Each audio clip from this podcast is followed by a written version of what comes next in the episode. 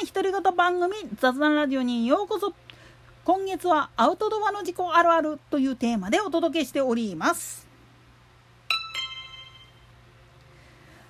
まあ YouTube なんかでキャンプ動画とかよく見るんだけどね。自分のことをサバイバーだとかって言ってる人見かけるんだけれども正直言ってレジャーでやるアウトドアと命の危機がかかっててやるサバイバルとしてのアウトドアっていうのは全く別物だと思うんですよね。なんでやねんというのはその前提となる部分が全然違うんですよ。最初からまあ整備されてたり安全なところでキャーキャー遊ぶためにやってるっていうのと有事の際に生き残るためにやらざるを得ないそれはまあ本当に平時だったら絶対罪に問われることなんですよね。だけどまあ言ってみるといろんな有事まあ地震であったりだとか水害であったりだとかまあ一番考えたくないけれども国家紛争だ。そういったものに巻き込まれた時にいかにして自分の命を守って生き延びるかっていう極限状態を想定しているのかあるいはもう本当にお気楽にややるからっていうことなのかっていう差は本当に紙一重なんですよね。だけど明確に違うんですよ。だからアウトドアガチ勢からするとにわかでキャンプとかに行ってる人たちっていうのを見たら「お前ら邪魔だどけ!」になるんです。なんでやねんもちろん底辺が広がることによっていろんな知識がまあ言ってみると交流されることによってデータがアップデートされるのはいいことなんですよ。そしてファン層が増えるっていうのはすごくいいことなんです。アウトドア人口とかっていうのが増えるっていうことはそれだけ分まあ、認知度っていうのが高まってるしっていうことでいいことずくめのように思えるんだけれどもそれゆえにきちっとマナー守らへんかったら楽しいレジャーがサバイバルになるでっていう話になってくるんですそしてサバイバルになるっていうことはそれは場合によっては法令違反だったりすることもあるんですよね以前にもチロッと言ったまあ言ってみると狩猟するっていう行為っていうのは鳥獣保護法とかそういったものに抵触する行為であり正直言ってしまうと本当によっぽどの有事でない限りは素人が手出してはいけない部分なんですよね。まあ、自衛官とかが蛇食ったカエル食ったみたいな話言ってるけどこれもこれで業務としてなんでやねんもっと言ったら訓練の一環としてやってるわけなんですよね。あくまで手持ちの食料コンパトレーションがなくなりましたとかそういった状態になった時のまあ言ってみれば命を流れるための術としてそこら辺にいる野生動物を捕まえて潰して食べるっていう一連の流れっていうのはあくまでも訓練で行うものであってで実際に本当に有事になった時に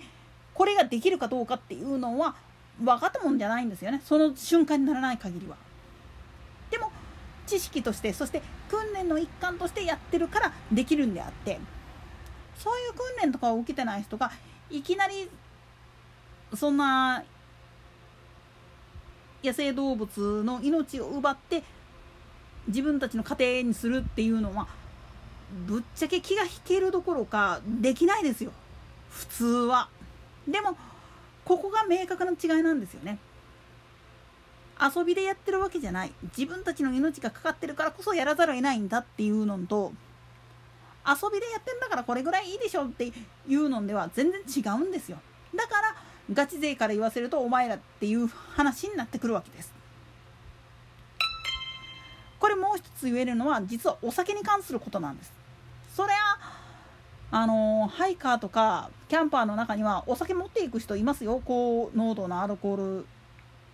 ウイスキーだとかウォッカだとかジンだとかそういうスピリッツ系持ってる人少量だけ持っていってる人いると思うんですよ。でもこれは何のために持ってってるかって言ったら特に冬場の場合は体冷えるからなんですよね。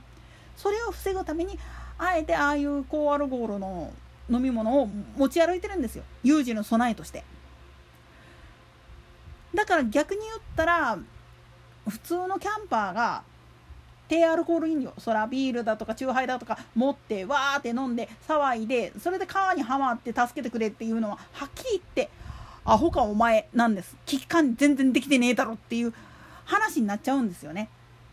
だから本当に分かっているガチ勢から言わせるとアルコールはあくまでも有事の備え。それ以外のものっていうのは持ち歩くべきではない。たとえ飲みたくってもそれを持っていくこと自体がご法度だっていうふうに思わないといけないんですよね。当然アウトドアグッズ収集癖のある人っていうのもいるっちゃいるんだけれどもそういう人であってもやっぱり節度っていうのがあるんですよね。それは何かって言ったら経年劣化していらなくなったキャンプ用品っていうのをいかにして処分するかなんですよね。まあアウトドアグッズっていうのは大まかに分けてしまうと本当にビニールゴミと金属ゴミに分けちゃえるんですよね。基本的なものって言ったら。だから本来最終的な処分方法としてはくず鉄スクラップとしてそういう廃品回収のところに引き取ってもらうっていうのが一番セオリーとしては正しいわけであり。でキャンプ用品なんかでも経年劣化してテントなんかだったらハンプなんかもうよれれになってしまったら使い物になりませんから修繕すりゃ使えるだろうって言うけれどもその修繕の仕方が分かんなかったら結局廃棄処分っていう風になっちゃうんですよね。でもそれを行うんであったとしても各自治体自分が住んでいる自治体のルールに基づいた処分の方法っていうのを取るのが普通です。それができないんであるならば花からキャンプ用品なんて買うべきじゃないです。いくらおしゃれだから可愛いからって言ったかってあくまでもそれを使いこなせれるかどうかっていうのを考えた上で手に入れるべきだと思うんですよね。今100均ショップなんかでもねいろんなの出てるけど結局使いこなせないんだったらもう手を出さないレンタルで十分っていうふうに考えるべきです初心者のアウトドアっていうのはあくまでも安全な場所であることを知った上でやってる分だっていうふうに開き直った上でやるのが前提であり逆に本格的にやるっていうことはサバイバルとしての知識っていうのも踏まえた上でそしてそれをやる時っていうのはもう法令違反になる可能性があるあるけど有事だからしゃあないよねっていうふうになってる時なんだっていうことを踏まえた上でやるっていう線引きだけはきちっと守るべきだと思うんですよね。といったとで今回はここまで。それでは次回の更新までごきげんよう。